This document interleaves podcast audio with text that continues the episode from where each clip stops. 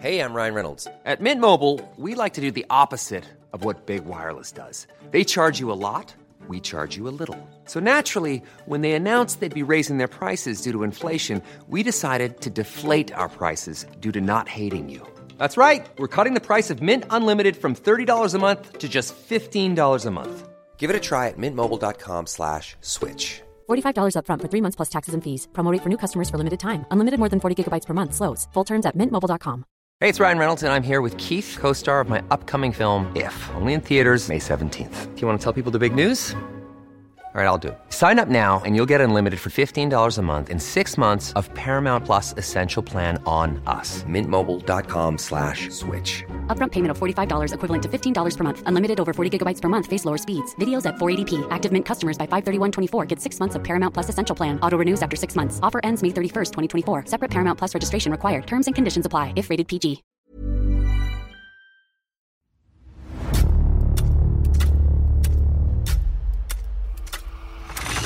La nota roja en la prensa.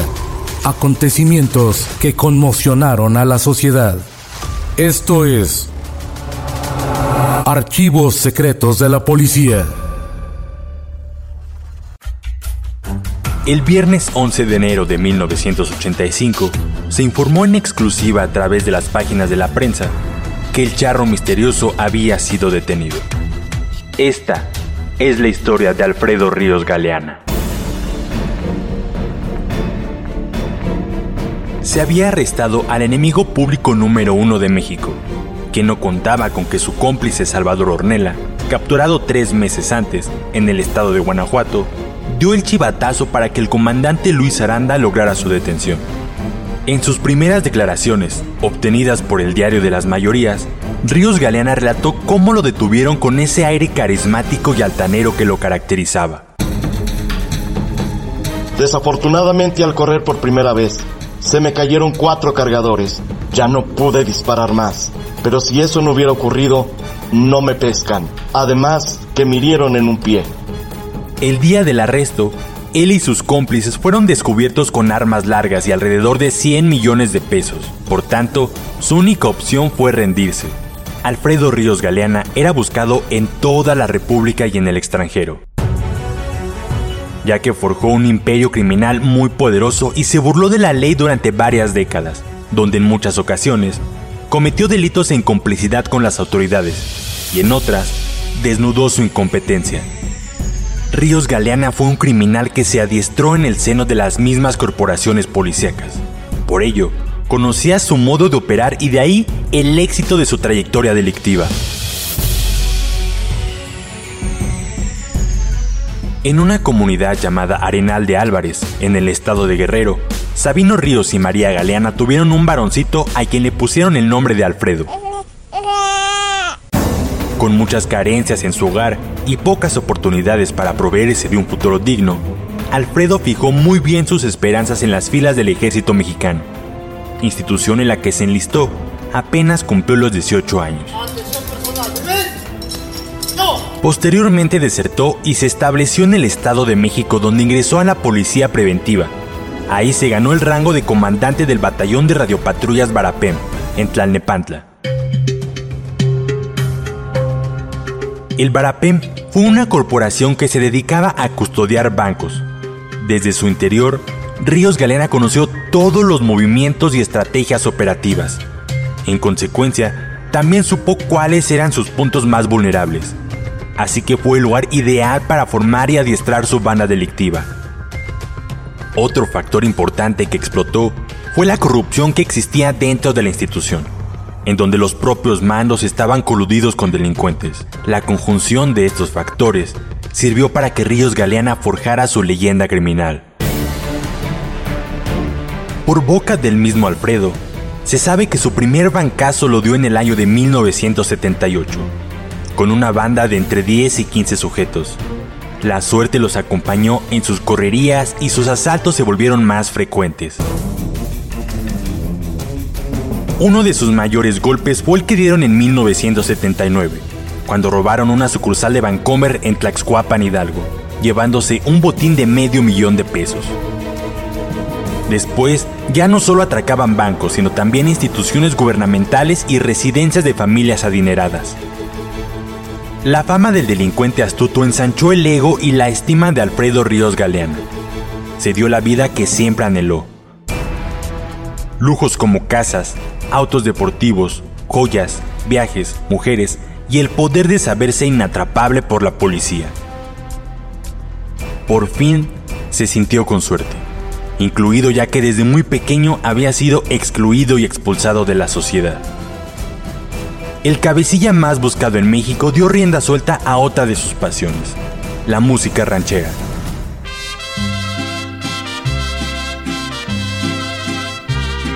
Se cuenta que grabó dos discos de larga duración derrochando sus dotes como cantante.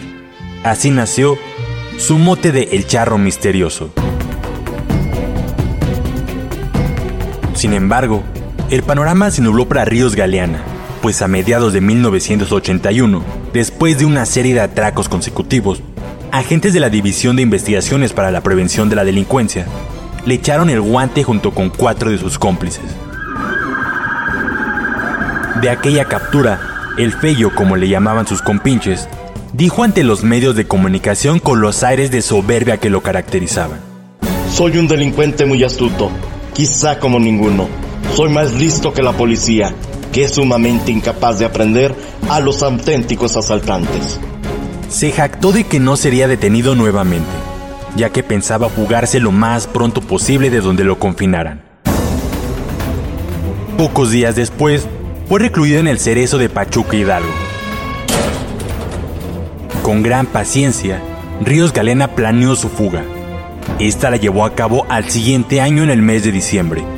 Se cuenta que sobornó a custodios del penal. Con su líder en libertad, la organización criminal volvió a tomar fuerza. Se reunían en casas de seguridad en el Distrito Federal y Estado de México, donde planeaban con detalle sus delitos. En muchas ocasiones, aquellos concilios terminaban en excéntricos pachangones, acompañados de alcohol, drogas y mujeres. Un auténtico Edén hecho realidad para Galeana y sus secuaces. Entre sus golpes más exitosos se encuentra el asalto que dieron al Instituto Nacional de Cardiología, de donde obtuvieron una cantidad de 20 millones de viejos pesos.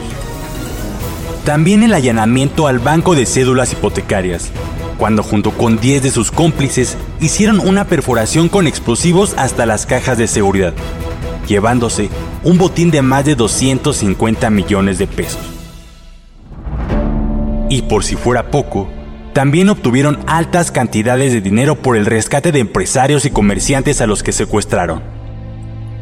Todos sus golpes fueron tan espectaculares que habrían podido ser guiones exitosos para alguna película con tintes policíacos. Las autoridades mexicanas, cansadas de las burlas del enemigo público número uno, asignaron el caso a uno de los comandantes más destacados de la Policía Judicial, Luis Aranda, quien metódico y disciplinado logró dar con el paradero de varios cómplices de Ríos Galeana en el estado de Guanajuato, y mediante ellos logró jalar el hilo conductor para su aprehensión en enero de 1985.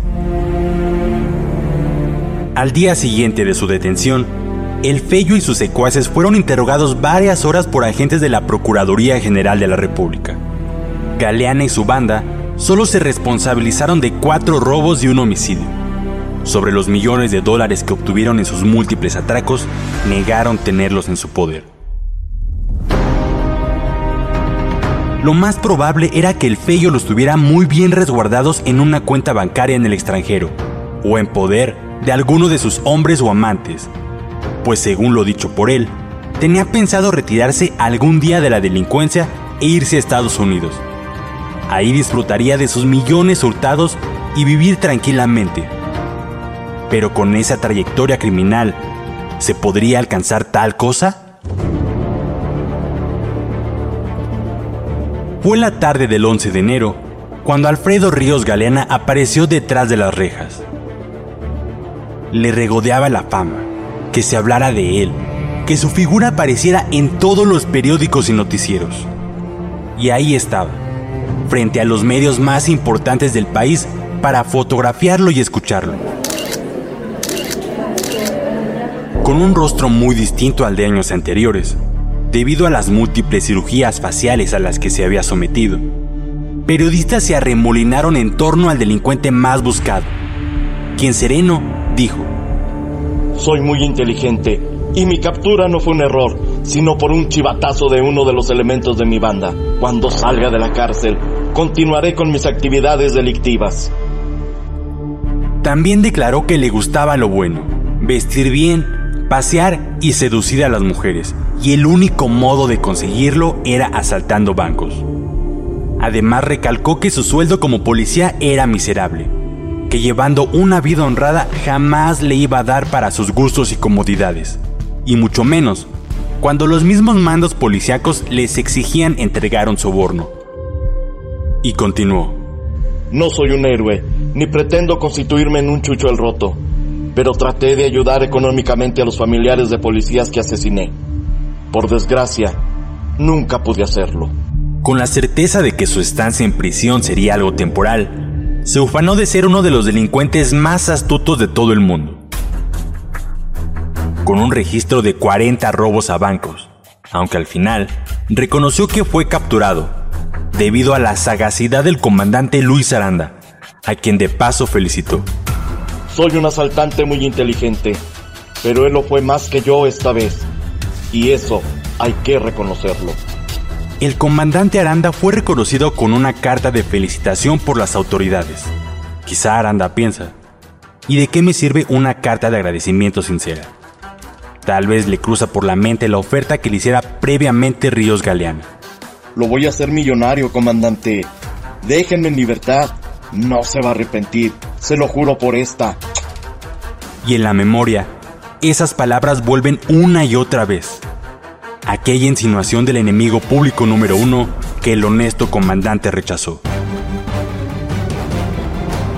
Desde que tomó posesión del cargo a principios del sexenio de Miguel de la Madrid, el comandante José Luis Aranda inició las pesquisas para ir tras ese delincuente, a quien llamaban el toro o el feyo. En casi dos años de cacería, desde su última fuga del penal de Santa Marta, estuvo Aranda reuniendo indicios, no muchos a decir verdad, sobre el paradero del criminal más buscado. En tanto, asesinatos y robos continuaban. Con Ríos Galeana se inaugura la época de la delincuencia a gran escala, donde entra en juego la pericia de las autoridades, quienes en muchas ocasiones estaban coludidas con los malhechores. Había buenos detectives que a la sombra de los reflectores, lejos de las grandes nominaciones, realizaban su labor en silencio y con resultados. Pero como en la vida no hay principios claros ni finales rotundos, la historia continúa ya que el inspector trascendió en su carrera gracias a esta hazaña inaudita.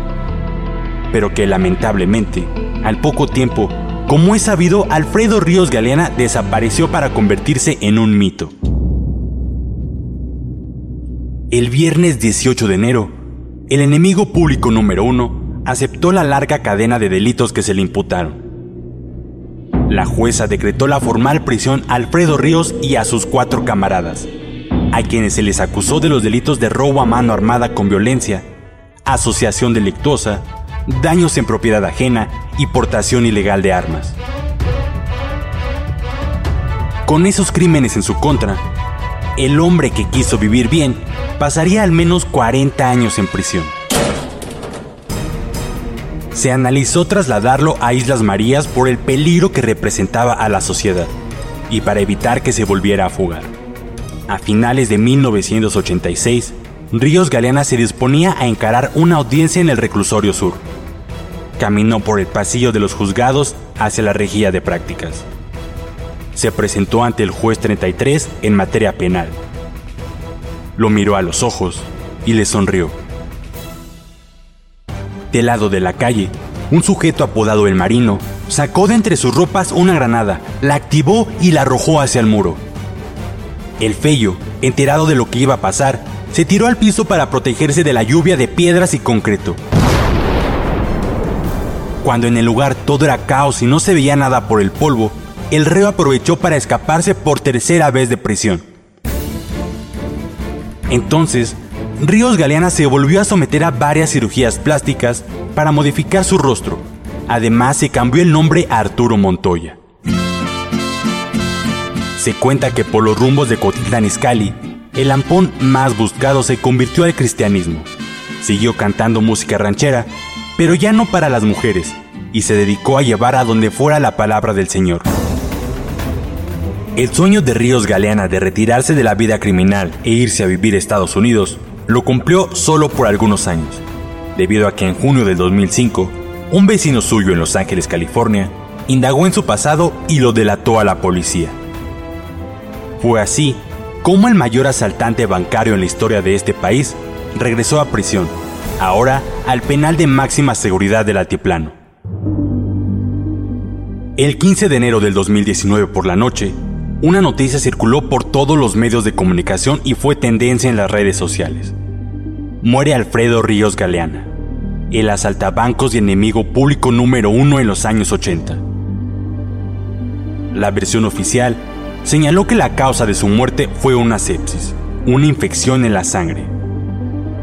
Así, el legendario criminal que nunca conoció los sentimientos de culpa y orgulloso siempre de su sangre fría, llegó a su fin.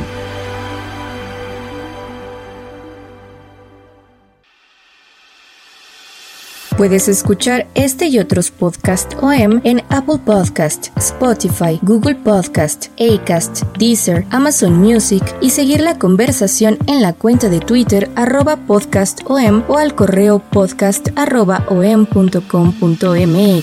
Esta es una producción de la prensa y el Sol de San Luis para Organización Editorial Mexicana.